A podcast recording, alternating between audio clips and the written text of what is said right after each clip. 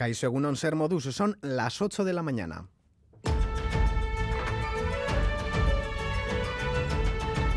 Crónica de Euskadi con Lier Puente.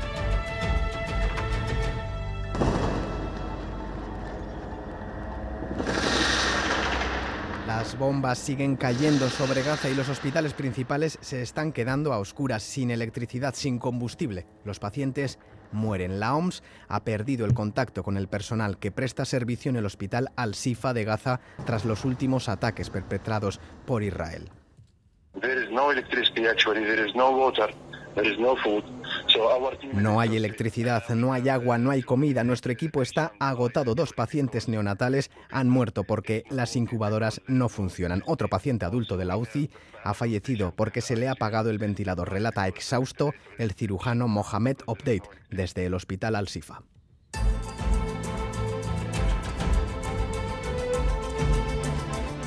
Mientras tanto, en Tel Aviv, Netanyahu, ante los focos de los periodistas Kabila, ya sobre la Gaza postofensiva. Advierte de que su gobierno está en contra de que la autoridad palestina asuma el control de la franja. Tras la guerra, mantendrán el control total de la seguridad, incluida la capacidad de entrar cuando quieran para eliminar a los terroristas que puedan surgir otra vez, afirma rotundo Netanyahu. Y en España, el líder del PSOE, Pedro Sánchez, que previsiblemente será investido de nuevo presidente esta próxima semana, ha instado a la mesura y cordura al PP frente a las críticas a la ley de la amnistía.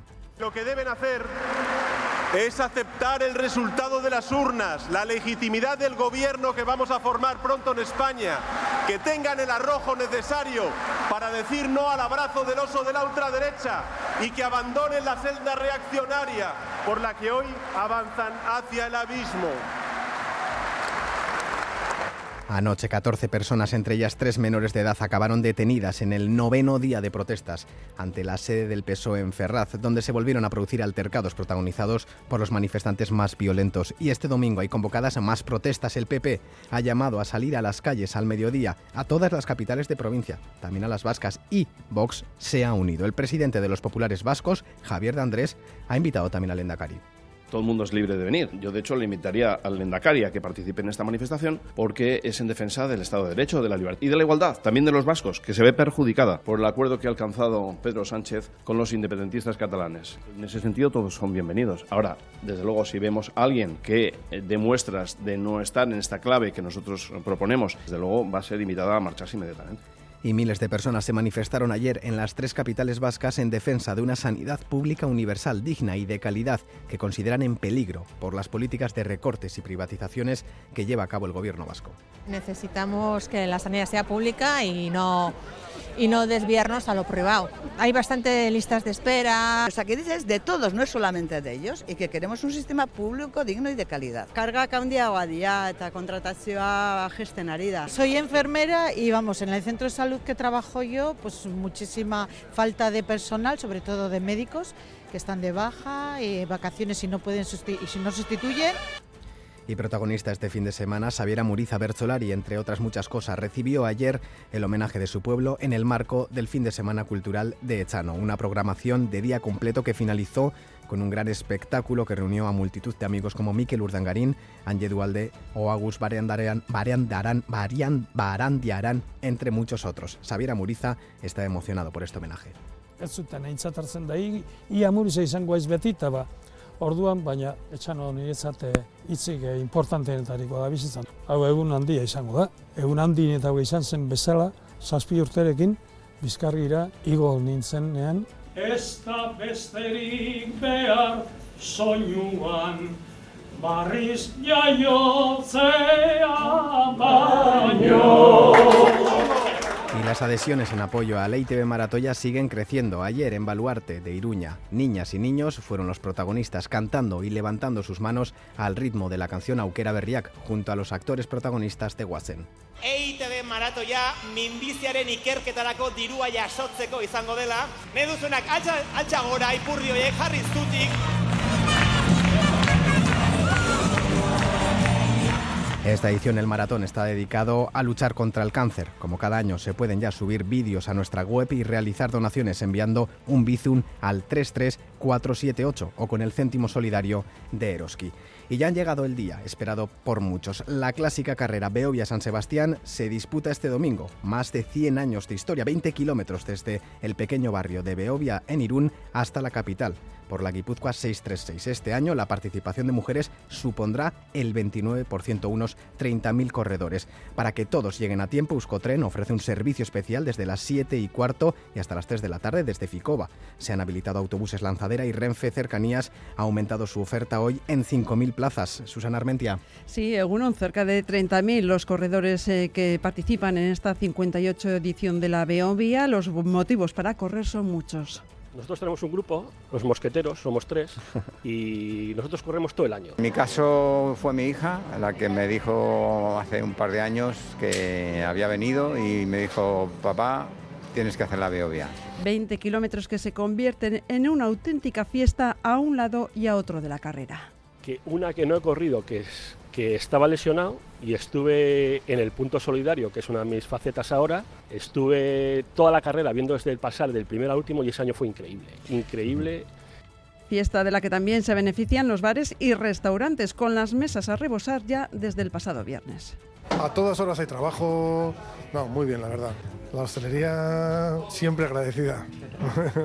El 48% de los corredores eh, se enfrenta a la prueba por primera vez. Casi una de cada tres son mujeres. Todos esperan que el público, entre ellos el pirata, al que se le homenajea en el kilómetro 8, les lleve en volandas a la meta.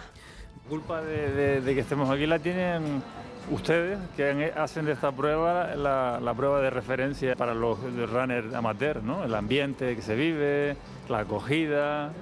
Ya solo queda disfrutar y medir fuerzas. Pasamos toda la actualidad deportiva con John Zubieta, Egunon. Hola, Egunon. Empezamos hablando de fútbol porque la Real Sociedad se impuso por 1-3 a la Almería con goles de Oyarzábal, Carlos Fernández y Zubimendi. Osasuna no pasó del empate a 1 ante Las Palmas. En el Sadar marcó Moleiro, igualó Budimir y además el Alavés se enfrenta a las 4 y cuarto al Barça en Barcelona. En segunda división, el Amorebieta empató a 1 en el Molinón con el gol de Gallá y esta noche a las 9 el Eibar se enfrenta al Albacete. En la Liga Femenina, el Athletic recibe a la tarde al Madrid Fútbol Club. En el apartado de baloncesto, el Vasconia se mide al Obradoiro será este mediodía y el Bilbao Basket recibe al Real Madrid en Miribilla. En cuanto a la pelota, Zubizarreta se hizo con la final del 4 y medio de promoción tras ganar 22-21 a Iguiguren.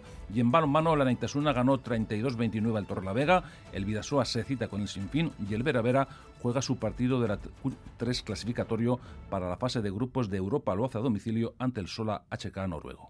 El tiempo irá mejorando con el paso de las horas. Previsión de Euskalmet con Jayone Munarri, Cegunón. Caixo Egunon, eh, los chubascos que han ido entrando de madrugada al norte prácticamente ya han cesado y el resto del día no esperamos eh, lluvia. La nubosidad eh, también irá a menos, de manera que hoy el ambiente se mantendrá bastante soleado, con nubes medias y altas durante la tarde. El viento del oeste va a soplar con un toque del sur e irá perdiendo fuerza, tendiendo a quedar de dirección variable. Y con esta situación las temperaturas máximas subirán algo más que ayer, situándose entre los 18 y los 22 grados.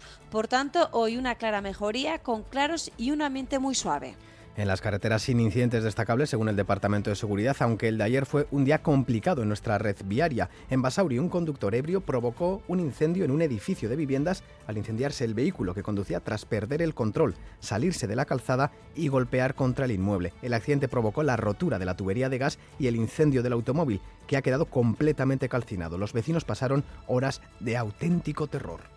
Una explosión, un ruido fortísimo, unas llamaradas terribles y pues eso, a meternos en casa y a protegernos. No podíamos salir por ningún lado, no sabes qué pasa dentro, no sabes si está ardiendo por dentro. Los bomberos han dicho que, pues, que, ha habido suerte, pues que, que, han llegado pronto, se podía haber acumulado gas y podíamos haber salido todos por los aires. Nos ha reventado la ventana, los cristales rotos, ha habido suerte que no, nos han roto los cristales y no ha entrado el fuego dentro reciban un saludo de los compañeros y compañeras de redacción que hacen posible este informativo, también de Joseba Urruela y Aitor Rizabalaga desde la parte técnica. Son las 8 y 9 minutos.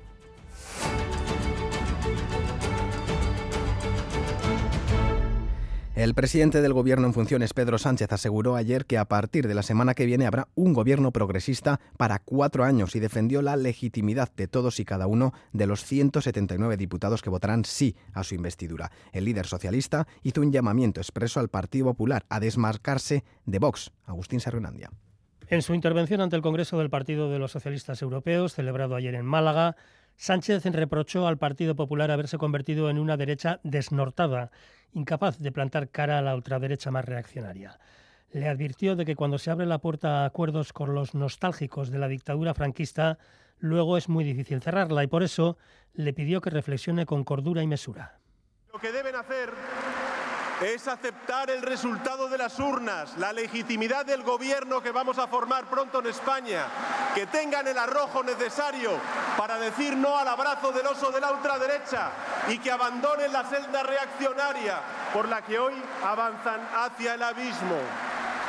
El líder socialista reclamó la legitimidad que los ciudadanos otorgaron al PSOE el pasado 23 de julio, cuando dijeron claramente que España solo puede ser gobernada si se reconoce el pluralismo político del país y su diversidad territorial. El Partido Popular solo se entiende y solo puede acordar con una fuerza política que es la ultraderecha de Vox, con nadie más. En cambio, nosotros, el Partido Socialista Obrero Español, somos la fuerza que puede acordar con todas las otras fuerzas políticas, salvo con una que es Vox. Sánchez prometió cuatro años más de gobierno progresista para garantizar los avances sociales, la convivencia y la estabilidad institucional y llamó a la militancia socialista de toda Europa a hacer frente a la ultraderecha en las elecciones del próximo 9 de junio. Las protestas contra una amnistía independentistas catalanes se repitieron anoche por noveno día consecutiva en distintas partes de España como Madrid, donde la actuación de grupos de radicales acabó con un saldo provisional de 14 detenidos y 6 heridos. La sede nacional del PSOE, en la madrileña calle de Ferraz, fue de nuevo el escenario principal de las concentraciones y hoy el PP volverá a salir a las calles en todas las capitales de provincias. A estas marchas se ha unido también Vox. Joana Sánchez.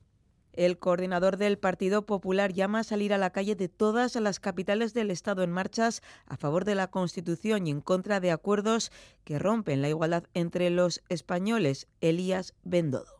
Todos los españoles que quieran defender nuestra Constitución, el pacto de Estado de la transición, la separación de poderes, la igualdad entre las personas y entre los territorios sin privilegios de ningún tipo, tienen su sitio aquí, en esta plaza y en todas las capitales de provincia de España. En micrófonos de Radio Euskadi, la parlamentaria de Vox, Amaya Martínez, defendía el derecho a la manifestación y achacaba los actos violentos a grupúsculos condenamos, pero creemos que es responsabilidad política el apoyar toda manifestación y concentración pacífica en contra de las decisiones que unilateralmente está tomando el PSOE. El presidente del PP vasco, Javier de Andrés, invita incluso al Lendakari a unirse a la marcha. Eso sí, lanza una advertencia. Todo el mundo es libre de venir. Yo, de hecho, le invitaría al Lendakari a que participe en esta manifestación porque es en defensa del Estado de Derecho y de la igualdad, también de los vascos, que se ve perjudicada por el acuerdo que ha alcanzado Pedro Sánchez con los independentistas catalanes. En ese sentido, todos son bienvenidos. Ahora, desde luego, si vemos a alguien que eh, demuestras de no estar en esta clave que nosotros proponemos, desde luego va a ser invitada a marcharse inmediatamente. Y mientras Yolanda Díaz acusa al PP de rupturista y llama a su líder, a Núñez Feijó, a respetar las instituciones democráticas que es una derecha rupturista que deslegitima cualquier posición de gobierno que no esté conformada por el señor Feijo y el vicepresidente, el señor Abascal. Esto no es democracia. ¿De qué lado está el Partido Popular? ¿De la rebelión o de las instituciones democráticas de nuestro país? A las 12 arrancarán las marchas en 52 ciudades bajo el lema por la igualdad, no a la amnistía. En nada, en menos de media hora, entrevistaremos aquí en Crónica de Euskadi fin de semana al secretario general de los socialistas vascos, Aeneco Andueza. Y el coordinador de H. Bildu, Arnaldo Tegui, y el presidente de RC, Oriol Junqueras, defendieron este sábado en Irlanda el derecho de Euskal Herria y Cataluña a lograr la independencia a través de un referéndum. Ambos dirigentes reiteraron ese mensaje durante una intervención en el Congreso Anual del Partido Nacionalista Irlandés, Sinn Féin. Prozesu politikoan orain fase berri bat irekitzen da Espainiar estaduan. Eta tokatzen da arazo nazionalei aurre egitea termino demokratikoetan Espainiar estaduak onartu behar du estadu plurinazionala dela. Nosaltres som demòcrates. Volem resoldre els conflictes polítics democràticament i això inclou sempre, de manera necessària, el dret a votar.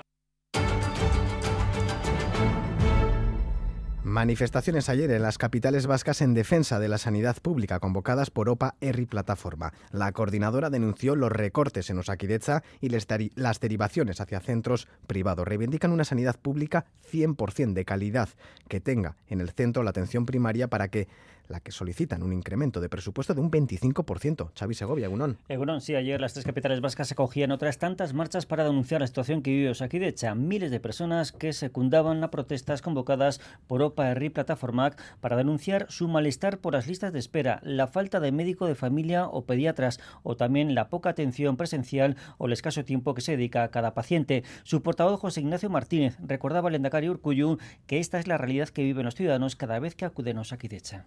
No es catastrofismo, como esta semana ha dicho el Endacari Íñigo Urcuyu.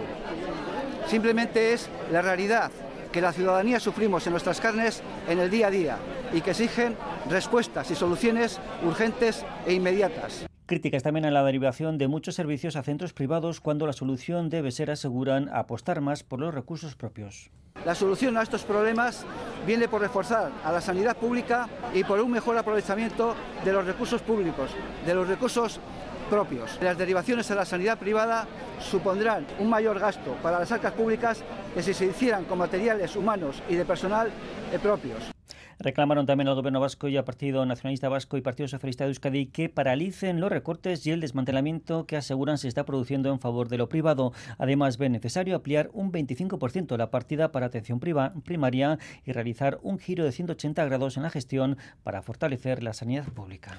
Y los pensionistas navarros se manifestaban este sábado por las calles de Iruña, a, convocada, a convocatoria de la iniciativa social Ahora 1080 Orain, recorrían el centro de la capital navarra pidiendo que en los presupuestos de 2024 el gobierno foral incluya una partida que contemple las pensiones mínimas. Ederne Frontela.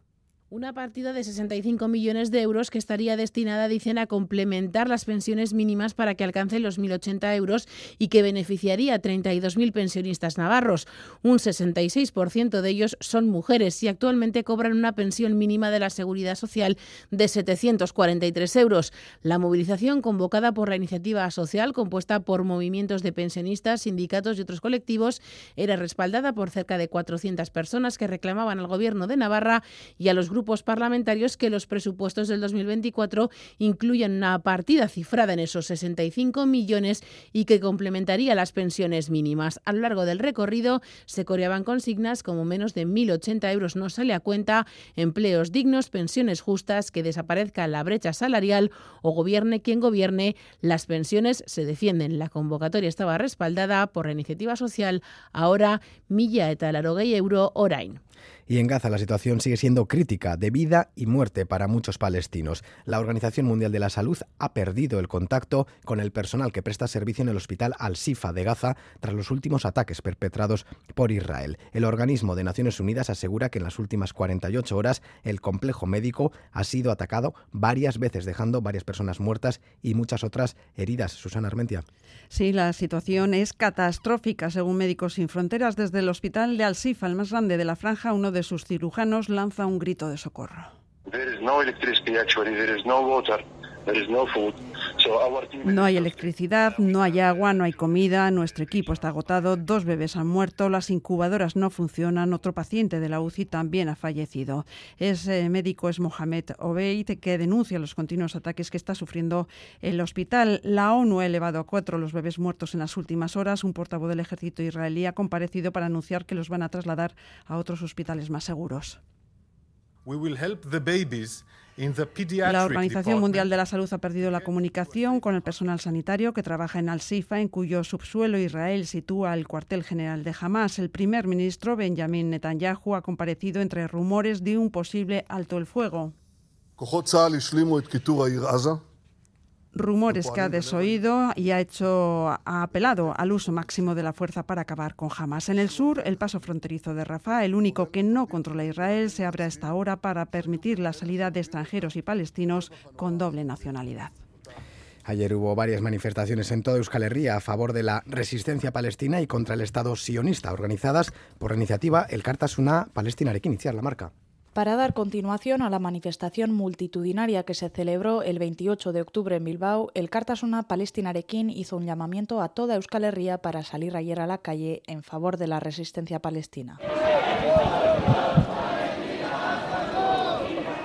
Miles de personas se reunieron por la tarde en Gasteiz y Bilbao y también desfilaron a la mañana en Iruña, Maule y entre Endaya e Irún para denunciar con una sola voz los ataques contra el pueblo palestino. Bai, be garrantzitsua zen, be denok uh, elkartzea, uh, azpimajatuz, be guk uh, Euskal Herrian egoera hori ere uh, ez gerlarena, bainon uh, be kolonizazioarena uh, be ezagutzen dugula, eta muga utzi nahi genuen justoki be uh, manifa honen uh, bitartez. Además, las marchas hicieron paradas frente a la Diputación en Bilbao, por ejemplo, o la sede de CAF en Irún, para denunciar las actitudes, según ellos, colaboracionistas de ciertos gobiernos y empresas occidentales.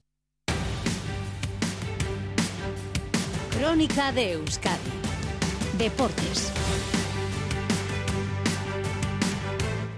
Son las 8 y 20, tiempo para el deporte con John Civieta. Egunon de nuevo. Hola, Egunon de nuevo. Hablamos ahora de fútbol, de la Real Sociedad que tenía un partido trampa ante la Almería de Gaisca Garitano. Lo resolvió con ciertos problemas en la segunda parte y ayudado por su habilidad en las jugadas a balón parado. Abrió el marcador Oyarzábal a la salida de un córner, rematando en el segundo palo. Carlos Fernández puso el 1-2 de penalti y Zubimendi dejó la rúbrica ante tras un saque de esquina y rematando solo en el segundo palo. Con ciertas dificultades, la Real se hizo con un triunfo para satisfacción de Imanol fruto del cansancio nuestro, de los cambios, eh, un poquito de todo, hemos sido, creo que, capaces de, sin estar brillantes, de generar situaciones claras para bueno, irnos con ventaja en el marcador incluso antes del descanso. Eh, creo que el gol del empate nos lo hemos metido nosotros, por eso digo que lo bueno y lo malo lo hemos hecho nosotros y luego eh, creo que si alguien merecía la victoria éramos nosotros por ocasiones, ¿no? Creo que no recuerdo ninguna parada de, de Alex tras una buena jugada de la Almería. Y horas más tarde, Osasuna se enfrentaba a Las Palmas en el Sadar poco después de la celebración de la asamblea del club. El equipo rojillo se tuvo que conformar con un empate a uno. Se adelantó el conjunto canario por mediación de Moleiro desde fuera del área y empató Budimir. Hubo mejoría defensiva, pero faltó un poco más de acierto. Yago Barrasate celebraba esos progresos ante una afición que volvió a apretar. Sí, creo que la afición ha estado muy bien, como siempre, y ha sido una pena no poder brindar esta, esta victoria, ¿no? porque creo que hemos hecho es que casi todo. Creo que hasta, hasta el 0-1 estábamos siendo superiores dentro de tener tres, cuatro situaciones de, de gol y sobre todo eh, no dejar a, Las Palmas que estuviese cómodo y sobre todo no conceder, que, que estábamos concediendo.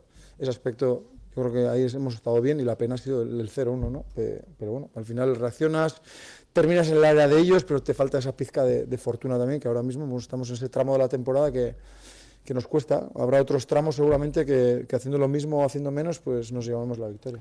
Y hablamos también del Alavés que se mida el Barça. Luis García Plaza quiere un equipo muy armado que esté junto. Lo de la táctica a emplear ya es otra cuestión. He jugado con tantos sistemas allí, intentando comerme la cabeza de voy a hacer esto, voy a hacer lo otro, va a parar a tal, que al final eh, lo ves partidos que juegan ellos y el equipo contrario está perfectamente situado. Y sin embargo hace unas y fa, fa, fa, se limpia dos y, y, te hacen un gol o te hacen una jugada de peligro. Entonces eh, es que estemos nosotros y seamos nosotros. Y no va a ser ni que ganemos ni que perdemos porque juguemos de la misma manera, que juguemos de otra manera. A las 4 del cuarto del partido, por cierto, De Jong sigue siendo baja y Gaby se lo pierde por sanción. Y en segunda, la Morevieta se midió al Sporting en el Molirón y la reválida la pasó con buena nota. Se rehizo el gol asturiano en la segunda parte y a la salida de un córner, Gallá logró el empate tras un buen encuentro de los azules. Al final, empate a uno, el goleador Gallá se mostraba satisfecho. Sí, estamos contentísimos por poder sumar un puntito, cambiar esta dinámica que llevábamos mala. Eh, también muy contento por mi primer gol con el Amorebieta. Eh, ahora seguir remando, a seguir sumando y pronto cambiaremos la situación que tenemos. Y en Ipurúa, Leibar quiere seguir con su racha de nueve partidos sin perder. Se mide al Albacete, que pasa sus apuros en la tabla, pero goza de la admiración de Joseba Echeverría.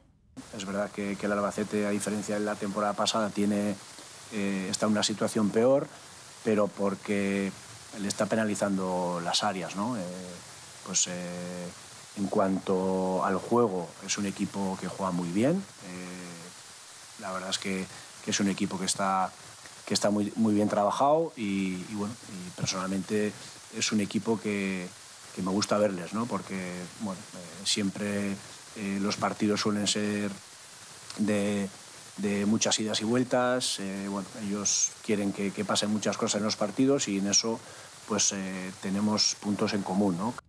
Y por lo que respecta a la Liga Femenina, el Eibar cayó derrotado ante el Atlético de Madrid por 3 a 0. Carla Andrés reconocía que les hicieron daño con sus contras. Hemos tenido que remar contra corriente, pero, pero bueno, hemos querido ser el, Eibar, eh, ir hasta el final. Cuando hemos estado vivas hemos ido a por todo, pero luego arriba sabemos la calidad que tienen y en dos contras nos han matado y, y bueno, no toca otra. Y esta tarde a las seis y media el Athletic recibe en la Zama al Madrid Club de Fútbol después de su goleada en la Copa ante el Granada. David Aznar destaca los progresos de su equipo que no podrá contar con la lesionada Naikari. Creemos que, que estamos creciendo muy rápido, el, equipo genera muchísimas ocasiones, creo que eso siempre es el mejor diagnóstico para ver la salud de un equipo. Creo que estamos también protegiendo mejor la portería, nos eh, estamos alejando de, esas goleadas ¿no? que hemos tenido en las primeras jornadas, por así decirlo y estamos siendo mucho más sólidas también a, ese nivel. Somos un equipo difícil de ganar y que tiene muchas posibilidades de hacer daño a los rivales. Entonces creo que tenemos que seguir en esa misma línea, que mañana va a ser un examen muy bonito también para ver esa distancia o ese nivel con los grandes y, bueno, pues lo afrontamos con muchísima ilusión y también como un reto para nosotras de poder seguir ganando aquí en Lezama, de poder seguir demostrando que este campo va a ser muy difícil para los rivales y seguir puntuando aquí. Abrimos capítulo para el baloncesto porque el Vasconia se mide al Obradoiro en Galicia este mediodía tras su éxito en Grecia en la competición europea. Además, el Bilbao Basket recibe esta tarde a un Real Madrid imparable. El aliento de un Mirevilla que estará muy concurrido será vital para tener opciones de victoria. Yama Ponsarnau habla precisamente del efecto Mirevilla. Ahí nos agarramos, ¿no? Sabemos que, este partido solos a Madrid no lo podemos ganar y que con nuestra gente, pues, pues quizás sí que podemos, ¿no? Vamos a intentarlo, está difícil, pero, pero la ilusión está y la determinación también tiene que estar, esa es la clave, ¿no? Entonces esta determinación tenemos que ir encontrándola, eh, aparte de con la motivación, pues con, acertar en el plan de partido y saber que, que no puedes defenderlo todo el Madrid, ¿no?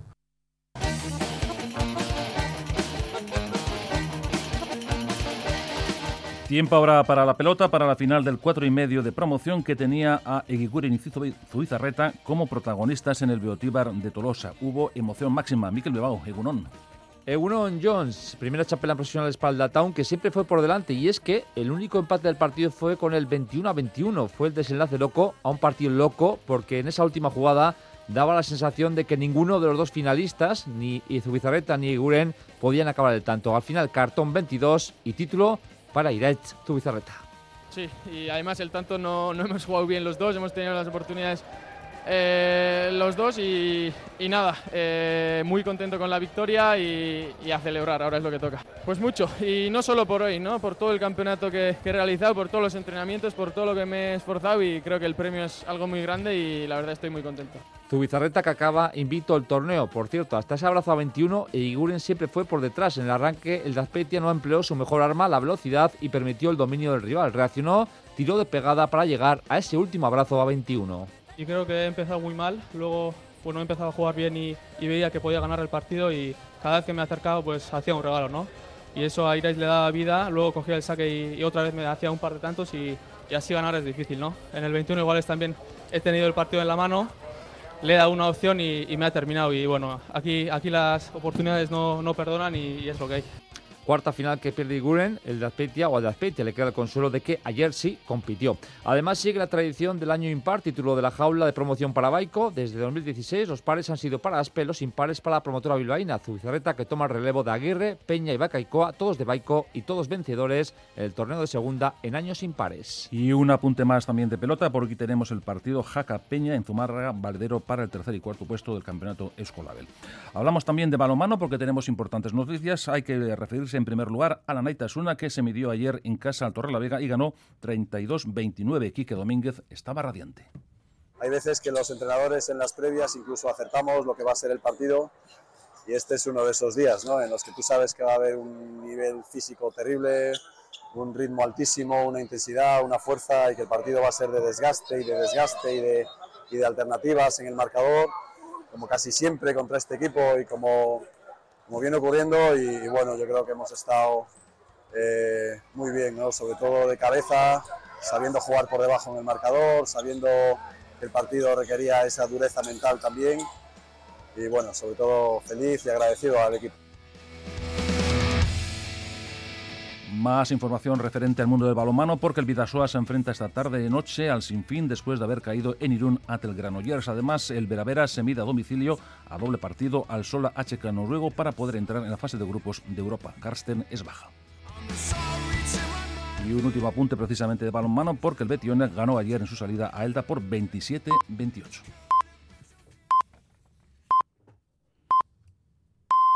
Son las ocho y media de la mañana. Crónica de Euskadi.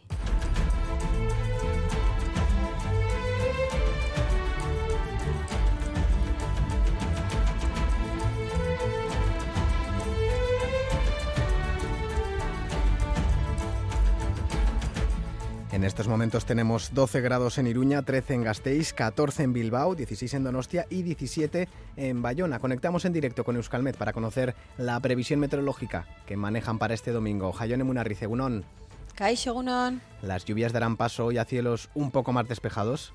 Eso es, sí, ya prácticamente no esperamos lluvia, ya ha cesado en todos los sitios y la nubosidad eh, durante la mañana irá a menos, de manera que hoy el ambiente se va a mantener bastante soleado, con nubes medias y altas durante la tarde y el viento también, que ayer sopló con cierta intensidad en zonas expuestas, pues va a ir perdiendo fuerza hoy, tendiendo a quedar de dirección variable. Y con esta situación las temperaturas máximas van a subir algo más que ayer, eh, situándose entre los 18 y los 22 eh, grados. Por tanto, hoy nos espera una clara mejoría con claros y un ambiente muy suave. ¿Y cómo comenzará la semana? El viento del suroeste mañana lunes se va a notar, eh, sobre todo en zonas expuestas, pero este viento va a favorecer el ascenso de las temperaturas máximas que ya pasaron a ser casi primaverales, eh, situándose entre los 20 y los 23 grados en la mitad norte y rondarán los 20 grados en el resto. A primeras horas de la mañana, algunos intervalos nubosos en el norte, también eh, algunas nieblas en los valles del interior, pero el resto del día predominarán las nubes medias y altas. Y esta nubosidad, además, a ratos estará bastante rota, así que se abrirán amplios claros. Por tanto, un comienzo de semana pues tranquilo y templado. En directo desde Euskalmet, Jaion Emunarriz, que ricasco. Agur. En las carreteras, atención en la A1, en Iruña de Oca, sentido Burgos. Dos vehículos han colisionado y ocupan un carril.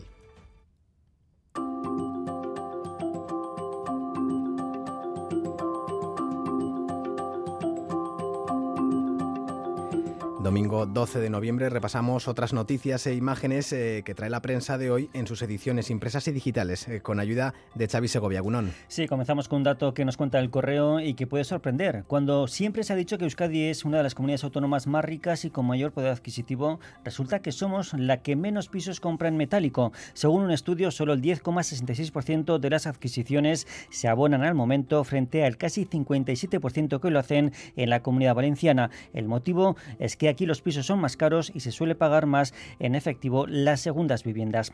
En la vanguardia llevan a portada un interesante reportaje sobre el desarrollo de las obras de la Sagrada Familia de Gaudí. La eterna obra del artista catalán, que parece no terminar nunca, ya tiene fecha para poner la última piedra. Será en 2033. A día de hoy casi las cuatro torres de los evangelistas están ya terminadas. Quedarían por concluir la Torre de Jesucristo de 172,5 metros de altura y que se terminará en el 2026 y la fachada de la Gloria. ¿Y qué imagen destacarías de la prensa de hoy? Pues una que se repite en todos los periódicos, la imagen del volcán Fraga Dalshall, cerca de la localidad de Gindavik, en Islandia, donde debido a unos terremotos se ha removido gran parte del magma de su suelo con riesgo de erupción. El gobierno ha activado el estado de emergencia y evacuado a los 3.400 vecinos de Gindavik, a unos 50 kilómetros de Reykjavik. Muchos recordarán cómo en el año 2010 otro volcán entraba también en erupción afectando a numerosos vuelos europeos durante varios días. ¿Y en la prensa digital qué encontramos? Pues en el Confidencial leemos una encuesta según la cual el 64% de los consultados preferiría una repetición electoral y la mayoría apoya las protestas por los pactos del Partido Socialista. En público nos cuentan cómo cientos de vecinos de A Coruña se han manifestado con Franco y Carmen Polo al frente, recreados por dos actores, para reclamar la devolución de la casa de Cordide, expropiada por el dictador. En el Independiente Nos cuentan que el consumo de aceite de oliva ha bajado en el último año casi un 10%, mientras que el de girasol sube casi un 9%. El precio del aceite de oliva se encuentra en los últimos 12 meses casi un 18% más caro, con 4,21 euros el litro. Y como ayer terminamos como, con los crucigramas, hoy nos preguntan por un río suizo de tres letras. Por cierto, ayer la ola gigante por la que preguntábamos de siete letras era tsunami. Hoy, recuerdo, buscamos un río suizo de tres letras. A ver si conseguimos descifrarlo antes de las soluciones de mañana. Es que ricasco, Xavi.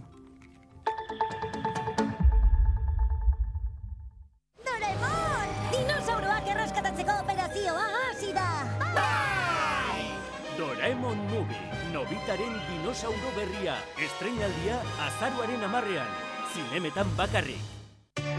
Esta noche en ETV2 viajamos al norte de Inglaterra para conocer la que muchos consideran la mejor ciudad del Reino Unido. Torri a Newcastle. Tenemos siete puentes, que son los siete puentes característicos de Newcastle. Estamos en la zona donde estaba el castillo que le dio el nombre a la ciudad. En Vascos por el Mundo, Newcastle. Esta noche en E ETV2. Baskopen Industry, hemen da Euskal Industria adimendunaren topaketa, azaruaren amairuan eta malauan beken, gorde zure tokia baskopenindustri.espri.eusen. Eusko Jaurlaritza. Euskadi, auzolana. Este lunes en Boulevard, Javier de Andrés, el presidente del PP Vasco, a las ocho y media de la mañana en Radio Euskadi y E ETV2.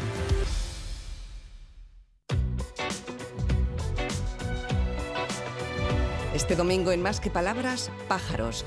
Gustavo Renovales, desde su editorial Libros del Jata, hablará de un trabajo singular titulado Ornitomanía, intensa pasión por las aves del ensayista alemán Bernd Brunner.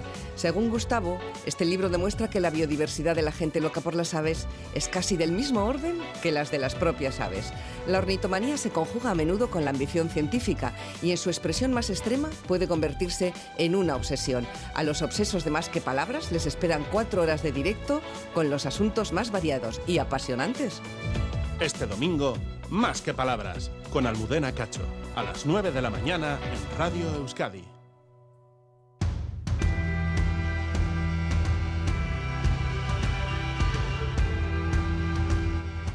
Las 8 y 36 minutos de la mañana, tiempo para la entrevista en Crónica de Euskadi fin de semana. Esta mañana de domingo estamos con el secretario general del Partido Socialista de Euskadi, Euskadi Esquerra, Eneco Andrés Egunon. Egunon.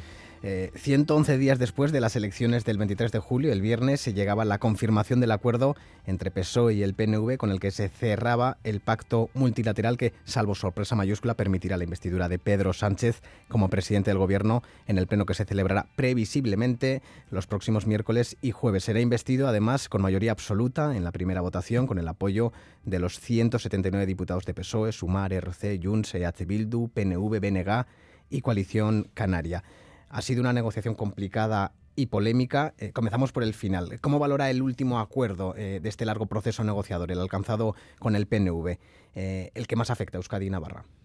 Bueno, mm, por no por no faltar a la verdad, el último fue con Coalición Canaria, pero al respecto del de del, del PNV, yo tengo que decir que, que no deja de ser un, un acuerdo que viene a ratificar el discurso que ha hecho el Partido Socialista de Euskadi, Euskadi Esquerra, en los últimos años, ¿no? que es el de la necesidad de completar el, el, estatuto y desde luego también de abrir un nuevo horizonte a Euskadi con un estatuto que dentro de la Constitución, desde luego, nos abra la posibilidad de construir la Euskadi de, del futuro. Nosotros estamos satisfechos porque todo ello principalmente va a conllevar un gobierno socialista y creo que, que los socialistas gobernemos en España siempre es una buena noticia para Euskadi el cumplimiento íntegro del estatuto en dos años, en negociación de mayores cuotas de autogobierno. El hecho es que el Estatuto de Autonomía de Guernica lleva más de 40 años sin cumplirse en su integridad con transferencias pendientes. De hecho, el PNV denunció en plena negociación que el PSOE no cumplió el compromiso adquirido a inicios de la legislatura. ¿Por qué ahora sí? ¿Por qué ahora el PNV se tiene que fiar del cumplimiento íntegro del estatuto por parte de los socialistas? Bueno, es que yo creo que nunca tenía que haberse dejado de, de fiar en el Partido Socialista, ¿no? entre otras cosas porque nosotros siempre creo que hemos demostrado una voluntad política inequívoca para completar el estatuto. ¿no? Evidentemente son cosas que tienen una complejidad muy grande en el caso de algunas transferencias y evidentemente tenemos que respetar eh, y salvar sobre todo esas eh, dificultades dando garantía jurídica a todo lo que se firme. ¿no? no es una cuestión de firmar por firmar y hacer las cosas por hacer, hay que hacerlas bien. ¿no? Y sabemos que eso tiene una dificultad y el Partido Socialista en todo momento ha estado sentado en la mesa con el Partido Nacionalista Vasco para intentar solventar esos problemas y poder cumplir con su, con su palabra. ¿no? Yo estoy convencido que desde luego, eh, al igual que hemos venido demostrando a lo largo de nuestra historia, el Partido Socialista ha sido el partido que desde los gobiernos de España más transferencias ha traído Euskadi, no me cabe ninguna duda, que esa voluntad política para completar el estatuto y para continuar eh, firmando y, y, cerrando transferencias con, con Euskadi va a seguir siendo, como ha sido hasta ahora, eh, una voluntad inequívoca y desde luego una voluntad política que creo que nadie puede poner en tela de juicio. Uh -huh. En el acuerdo se, habrá, se habla de dos años. En dos años el Estatuto de Guernica estará desarrollado completamente. ¿Dará tiempo? Seguridad social también. Hombre, yo siempre creo que poner un horizonte temporal pues puede dar más seguridad y más garantía a, a, la otra parte, ¿no? Y bueno, si había que poner un horizonte temporal, pues ha sido el tiempo que se ha estimado oportuno para poderlo completar. Y ahí está eso, bueno, pues te fija una serie de, de plazos que como se ha venido demostrando, independientemente de la voluntad política que tenga uno, pues, no, pues hay veces que no se pueden cumplir. Hemos firmado calendarios orientativos en otras ocasiones, en estos momentos ha firmado, vamos a decir, que un horizonte temporal y desde luego el Partido Socialista, como decía, siempre va a jugar y a trabajar con esa voluntad de cumplir los acuerdos que firma. Sin duda, de los distintos acuerdos alcanzados, el más polémico es el cerrado con Junts. Las bases votan este fin de semana. Todo apunta a que respaldarán el acuerdo y, mientras tanto, eh, se siguen, eh, siguen surgiendo protestas frente a las sedes del PSOE, protestas que a menudo concluyen con enfrentamientos con cargas policiales. De fondo, la ley de amnistía. Su contenido eh, no se conoce en detalle, pero desde la derecha ya se denuncia que promueve la desigualdad entre la ciudadanía y le acusa a Sánchez de traicionar a los ciudadanos para mantenerse en la Moncloa. No sé si entiende el malestar social, la preocupación preocupación por parte de la ciudadanía que ha salido a la calle, a veces de manera violenta. Anoche hubo 14 detenidos en Ferraz. Hoy el PP sale a las capitales de provincia, también en las capitales vascas, y Vox se ha unido. Pretenden terminar la movilización en sus sedes. ¿Le preocupa que vaya a más? Mira, lo que me preocupa es que un partido como el Partido Popular esté jugando como está jugando está jugando la irresponsabilidad al Partido Popular. No es que no le guste la amnistía o no le guste Pedro Sánchez, es que parece que lo que no le gusta es la democracia. ¿No? porque al final van a ser 179 diputados, millón y medio de personas más, de votos más que los que ellos obtuvieron en su investidura fallida. ¿no? Lo que les duele precisamente es eso, que ellos fracasaron, que ellos iban con unas expectativas a las elecciones en las que pues le situaban en la, en la Moncloa de la, de la mano de Vox, ¿no? la, la extrema derecha con la derecha extrema, ¿no? gobernando este país. Y eso se vino abajo. Y ese castillo de naipes, afortunadamente para el conjunto de la sociedad española, no se convirtió en realidad. Y lo que se va a convertir en realidad es un gobierno que desde luego representa muchísimo más la pluralidad y, desde luego la apertura a un nuevo horizonte en el que quepamos todos que lo que podía representar un Partido Popular al que, como repito y reitero, parece que no le gusta la democracia, parece que no le gusta eh, ese juego a través del cual la ciudadanía mete un voto en la urna y es la mayoría la que consigue gobernar. Y como no le gusta, pues evidentemente pone todos los instrumentos a su alcance. ¿Para qué? Pues para intentar derrocar, eh, socavar, desgastar la imagen de cualquier líder que esté frente, frente a ellos. ¿no? Y desde luego es lamentable que el Partido Popular promueva no movilizaciones, porque desde luego la libertad de expresión y, y, la libertad de poder concentrarse y de poder manifestarse es un derecho reconocido por la Constitución. Lo que es absolutamente intolerable es que estén azuzando un discurso que estén alentando a una rebelión, a una revolución, a cosas incluso muchísimo más serias y desde luego que estén haciendo posible que tanto eh, ultraderechista, que tanto intolerante esté saliendo del armario. ¿no? Eso es lo que está provocando el Partido Popular y eso es muy grave en una democracia, ¿no? porque al fin y al cabo lo que estás poniendo en tela de juicio es precisamente la propia democracia y eso en un sistema como el nuestro creo que provoca mucho más daño y mucho más perjuicio que, que beneficio. Lo considero irresponsable lo considero irresponsable y al Partido Popular le sitúo precisamente en ese punto en el que se abraza con la ultraderecha para participar en concentraciones en las que se dicen cosas tan graves como, con perdón, Pedro Sánchez, hijo de puta, o se alaba la figura del generalísimo dictador Franco o incluso se participa cantando el, cara al sol. Ahí está el Partido Popular que creo que es una, en una posición terriblemente irresponsable y desde luego en una época que nos retrotrae a la peor historia de la sociedad española. Las críticas también han venido de la judicatura. ¿Está en peligro el Estado de Derecho o la unidad de España?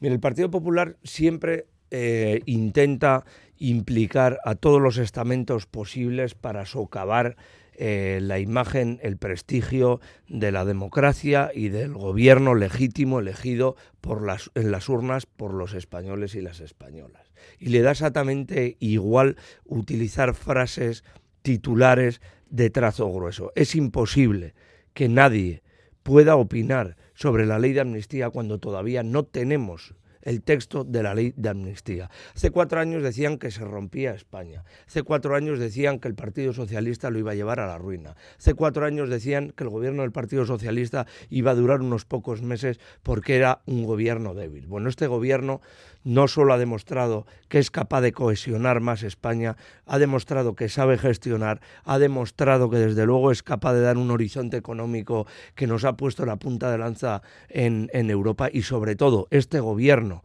y aquellos que han negociado con Junts y con Esquerra este acuerdo para que el Partido Socialista gobierne en España han demostrado que el Partido Socialista es capaz de devolver al constitucionalismo, al independentismo catalán. Y eso es algo que el Partido Popular no soporta. No soporta y por eso le lleva a jugar como juega. Y hay otros estamentos del Estado a los que tampoco les gusta eso. Pues bueno, pues querrá bien que digan, pero la realidad al final les va a devolver al sitio donde la ciudadanía quería que estuvieran, que es en la oposición.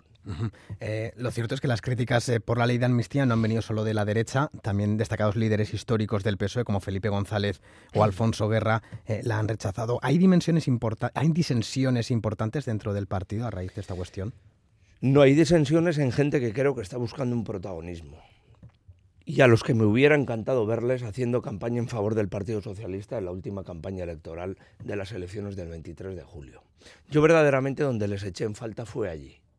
Fue allí, fue aportando su, su voz, su voz y sus ideas al proyecto socialista para hacer posible que tengamos un gobierno del PSOE en España. Y no les vi, no les escuché, en un momento en el que todos y todas nos jugábamos tanto. Pero es que tampoco les escuché cuando el Partido Popular se estaba tirando a los brazos de la extrema derecha para cerrar gobiernos con Vox, en comunidades autónomas como la Comunidad Valenciana, Extremadura, Murcia, en fin, es ahí donde verdaderamente hacía falta su voz, no ahora para contribuir precisamente a que la derecha eh, tenga más aire y desde luego a contribuir a calentar un ambiente que considero que ya está lo suficientemente calentado. No sé qué aportan voces como la de Felipe González o las de Alfonso Guerra en estos momentos cuando precisamente cuando más falta le hacía el Partido Socialista estuvieron callados. Me da la sensación, me da la sensación que a pesar de seguir teniendo el carnet del Partido Socialista están muy lejos de lo que representan las siglas y las ideas de nuestro partido.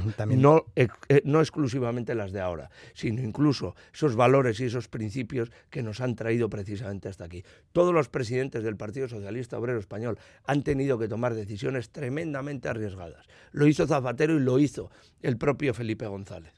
Lo hizo el propio Felipe González. Lo que no entiendo es cómo alguien que sabe lo que supone eh, estar sentado, la inmensa responsabilidad de estar sentado en el sillón del presidente del gobierno y gobernar este país, eh, a veces haga las declaraciones que hace Felipe González. También ha habido portavoces de partidos de derechas eh, que han pedido públicamente a diputados socialistas que voten contra la investidura de Sánchez. ¿Es algo que descartamos completamente? Mira, el Partido Popular cuando no consigue su objetivo es como un niño pequeño que se enrabieta. Entonces, esto de apelar al tamallazo, de, de apelar a cosas tan indecentes como eso, en fin, creo que dice muy mucho de los valores que tiene el Partido Popular y del poco carácter democrático que tiene esa sigla. Otro fleco más eh, de los acuerdos, la quita de la deuda autonómica, un 20% de la deuda adquirida por Cataluña por el Fondo de Liquidez Autonómico. ¿Ese acuerdo de reducción de la deuda eh, va a tener algún impacto en el cupo vasco, en el sistema singular del concierto económico? No, rotundamente no. Y además es algo que desde el gobierno de, España en funciones eh, se ha venido a aclarar y yo desde luego tengo muy claro que si alguien ha respetado el concierto económico y todo lo que representa el cupo para nuestra comunidad autónoma ha sido el Partido Socialista de Euskadi y en ese sentido y el Partido Socialista Obrero Español y en ese sentido no hay para nada ningún riesgo. Para terminar con eh, el tema de la investidura, Pedro Sánchez llegará a la presidencia del gobierno y formará un ejecutivo que va a tener que gobernar una cosa es la investidura y otra es gobernar, buscando constantemente apoyos entre los socios de investidura. No va a ser una tarea fácil. No, evidentemente, como no lo fue la pasada legislatura. Vuelvo a recordar, es que había algunos que decían que que era un gobierno débil y que, y que este gobierno era un gobierno que iba a durar tan solo unos pocos meses y ha completado la legislatura incluso sacando todos los presupuestos adelante, ¿no? Por tanto, en fin, yo creo que estamos en una coyuntura similar, evidentemente la búsqueda de acuerdos y de entendimientos y, los acuerdos con el diferente van en el ADN socialista y en este sentido yo creo que, que, en fin, no vamos a tener ningún problema en echar para adelante una legislatura en la que creo que todos y todas somos perfectamente conscientes de lo que nos jugamos un gobierno que arranca o que arrancará esta próxima semana y otro que entra en la champa final, el gobierno de coalición PNV-PSE. Le queda como muchos seis, siete meses. ¿Qué balance hace de esta legislatura? ¿Ahora han comenzado a distanciarse levemente del PNV? Mm, hombre, yo creo que por lo menos desde que un servidor es secretario general del Partido Socialista de, Euskadi, creo que hemos demostrado que tenemos voz propia y no es una cuestión coyuntural. ¿no? Yo creo que en cada momento, cuando hemos estimado que teníamos que alzar la voz frente a cuestiones que no compartíamos, lo hemos hecho y advierto que seguiremos haciéndolo. ¿no? Yo la valoración que hago de la eh, gestión de este gobierno, sobre todo en lo que respecta a la parte socialista, es, es muy buena. ¿no? Evidentemente, hay en otros departamentos que no gestiona el Partido Socialista, los que, lógicamente, el margen de, mejora creo que es evidente, ¿no? Y en ese sentido yo lo puse de manifiesto el día del debate de política general, poniendo incluso políticas concretas encima de la mesa que creo que solventarían algunos problemas que creo que son evidentes y están a la vista de todos, ¿no? Yo creo que tenemos que jugar todos con responsabilidad y aportar desde nuestras ideas aquellas cuestiones, aquellos elementos, aquellas políticas que creo que deben de contribuir a solventar esos problemas que tienen algunos departamentos, ¿no? Pero bueno, yo eh, calificaría de positiva esta legislatura. Creo que los socialistas hemos dotado de estabilidad institucional al país, a Euskadi, en todos los estamentos, en muchos ayuntamientos, en las diputaciones forales y también en el gobierno vasco. Y creo que eso ha contribuido a que la ciudadanía vasca haya tenido una garantía, los socialistas también, para poder, en fin, eh, tener un horizonte mejor en una situación, en una coyuntura muy complicada, primero por la pandemia y después por las consecuencias de la guerra de Ucrania. Estamos ya en la recta final también del año, mm, en fase de negociaciones presupuestarias. Los socios de gobierno van a conseguir convencer a algún partido, aparte de PNV y PSE, alguna fuerza de la oposición para respaldar este proyecto presupuestario. Lo veo difícil. Lo veo muy difícil porque yo creo que mm, ya desde la oposición se está jugando a, buscar ese espacio preelectoral y ese altavoz que les permita, en fin, pues sacar un mayor rendimiento electoral ¿no? en las futuras elecciones autonómicas. Yo no tengo excesivas esperanzas de que los partidos de la oposición jueguen a la responsabilidad y a contribuir a través de sus enmiendas y de esa negociación a mejorar esos presupuestos, sino a todo lo contrario, en cualquier caso, ¿no? a intentar dar una imagen que creo que dista mucho de la, de la realidad. Pero bueno, son los tiempos que nos ha tocado gestionar y en este sentido, afortunadamente, Euskadi cuenta con una mayoría eh, que viene de la mano del Partido Socialista de, Euskadi, porque somos quienes la, la, damos y en este sentido, pues bueno, creo que tendremos la afortunada noticia en las próximas semanas de contar con un presupuesto para afrontar el siguiente ejercicio. Habrá presupuestos. Otra de las leyes importantes eh, de esta legislatura es la ley de educación. Eh, ¿Se va a aprobar con el apoyo de Bildu o saldrá adelante solo con el respaldo de PNV y PSE? ¿Hay un margen para renegociar el polémico tema de los modelos lingüísticos es una línea roja del PSE. Yo creo que nosotros hemos sido muy claros con este tema, con este tema y con otros tantos, porque nosotros ya llevamos mucho tiempo diciendo que se está poniendo todo el acento en la cuestión de los modelos lingüísticos y, de la lengua, de cuestiones eh, que para algunos son nucleares, porque para ellos es una cuestión identitaria, pero creo que los retos que tiene la ley de educación son mucho mayores, ¿no? principalmente reforzar el papel de la escuela pública, pero por otro, y yo considero que es también eh, nuclear y, para mí particularmente el más importante, mejorar el rendimiento de nuestros alumnos y alumnas para que tengan un mejor horizonte y sobre todo para que su incorporación en el futuro mercado laboral sea eh, con mayores y mejores garantías. ¿no? Y desde luego para eso nos hace falta una buena ley de educación que además afronte eh, cuestiones tan sensibles y tan complicadas como el bullying en las aulas, la lucha contra ese bullying, eh, una educación sexual y en, igualdad que nos permita luchar contra eh, la violencia de, género, contra la violencia machista, reforzar el papel de la educación para los niños con necesidad y niñas con necesidades especiales. En fin, yo creo que tenemos ahí un margen muy importante también para, a través de la ley de educación, dotar de mejores herramientas para combatir estas cuestiones y desde luego luego para que cada alumno y cada alumna tenga eh, la educación que se merece y el, y el mejor rendimiento posible. Y otra de las cuestiones candentes a lo largo de esta legislatura, la situación en Osakidecha, con constantes movilizaciones como las de ayer de las plataformas ciudadanas en defensa de la sanidad pública, los sindicatos, algunos partidos, muchos ciudadanos insisten en que la situación sigue siendo grave, eh, con un fuerte deterioro del servicio como la atención primaria en pueblos pequeños, las listas de espera, eh, determinadas especialidades. Hay que tomar medidas más eficaces, más contundentes, de mayor impacto de las que se han puesto en marcha hasta ahora. Indudablemente el margen de mejora es importante. Y está claro que estamos hablando de una cuestión muy sensible como la sanidad, en la que la ciudadanía pues creo que eh, expresa con toda la legitimidad eh, pues un descontento que creo que desde eh, los gobiernos debemos de, mejorar ¿no? y desde luego yo creo que existe un margen por supuesto. Yo creo que nuestro sistema nos enseñó todas sus costuras con la pandemia. Hemos estado mucho tiempo atendiendo a lo urgente y es el momento de reforzar nuestra sanidad para que de alguna manera en un futuro tengamos una sanidad mejor que responda a las demandas de la, de la ciudadanía. ¿no? Yo creo que ya abrimos el tiempo en dejar de atender, no dejar de atender, pero sí en, en, pasar esa etapa en la que tuvimos que estar muy centrados en atender a lo más urgente que era todo lo derivado de la pandemia para abrir un nuevo tiempo y desde luego construir eh, un nuevo sistema que combine también el sistema sanitario con el sistema de cuidado. Los socialistas llevamos mucho tiempo trabajando en una propuesta que llamamos Guisaquidecha que combina el sistema sanitario con nuestro sistema de, cuidados. ¿no? Yo creo que evidentemente la realidad demográfica que tiene Euskadi y el horizonte demográfico es el que es y tenemos que situarnos en lo que viene, ¿no? lo que van a venir en las próximas décadas y en todas las necesidades que va a tener un sistema eh, sociosanitario, porque para nosotros ya lo del sistema sanitario se nos queda muy corto, es un sistema sociosanitario que responda a esa realidad demográfica y que responda a la parte sanitaria y, y además a la parte de cuidado. No tenemos que tener en cuenta que eh, un 40% de la población en, Euskadi eh, tiene alguna enfermedad crónica, ¿no? Y eso evidentemente nos hace eh, y nos obliga a, responder con una serie de instrumentos que haga posible que nuestro sistema pues, responda adecuadamente a las necesidades que tiene la, ciudadanía. Por tanto, evidentemente hay que transitar y hay que pensar en un sistema que, desde luego sea un sistema que, que nos dé novedades y que sobre todo sea un sistema que, como decía, responda a las necesidades de la ciudadanía. Y está el Partido Socialista pues construyendo ese proyecto que se llama Guisaquidecha y que creo que además de ser innovador eh, corresponde eh, muy adecuadamente a lo que va a ser las necesidades y el, y el horizonte demográfico que va a tener Euskadi. Recta final de legislatura, decíamos antes, despejada la incógnita de la formación del gobierno, la ley de educación, eh, proyecto presupuestario. ¿Habrá adelanto electoral a marzo, por ejemplo?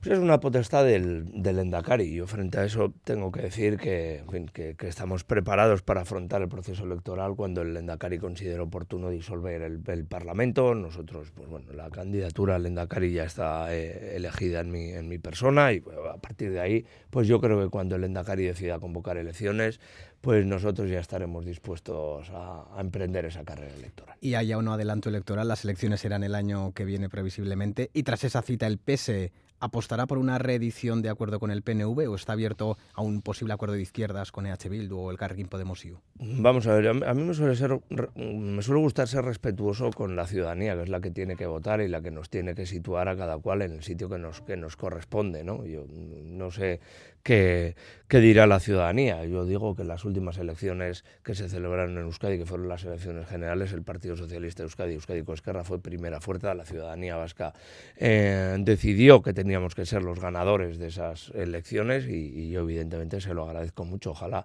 eh, la tendencia sea exactamente la misma en las próximas elecciones autonómicas y, y, en fin, y el Partido Socialista las gane, ¿no? porque nosotros salimos con esa intención, con la intención de ganar y de liderar este país. A partir de ahí, una vez que pasen las elecciones, evidentemente contrastaremos eh, proyectos, contrastaremos, vamos a decir, que con qué proyecto de país se presenta cada partido para tomar las decisiones eh, oportunas. Yo les puedo decir, porque me imagino que a partir de ahora se especulará mucho o algunos intentarán eh, azuzar esa dicotomía PNV-H Bildu y algunos dirán que bueno que es posible un acuerdo, un tripartito de izquierdas. Yo les puedo decir que con EH Bildu nos separan muchas cosas, no solo la cuestión ética, sino también un modelo de país que, que en fin, que creo que se está poniendo además muy de manifiesto con la tramitación de la ley de educación. Por tanto, creo que lo veo difícil, por no decir imposible. Nos hemos quedado sin tiempo para más. N. Condueza, secretario de los socialistas vascos, es que ricasco por acercarse a los estudios de Radio Euskadi. Es que ricasco, suey, uno.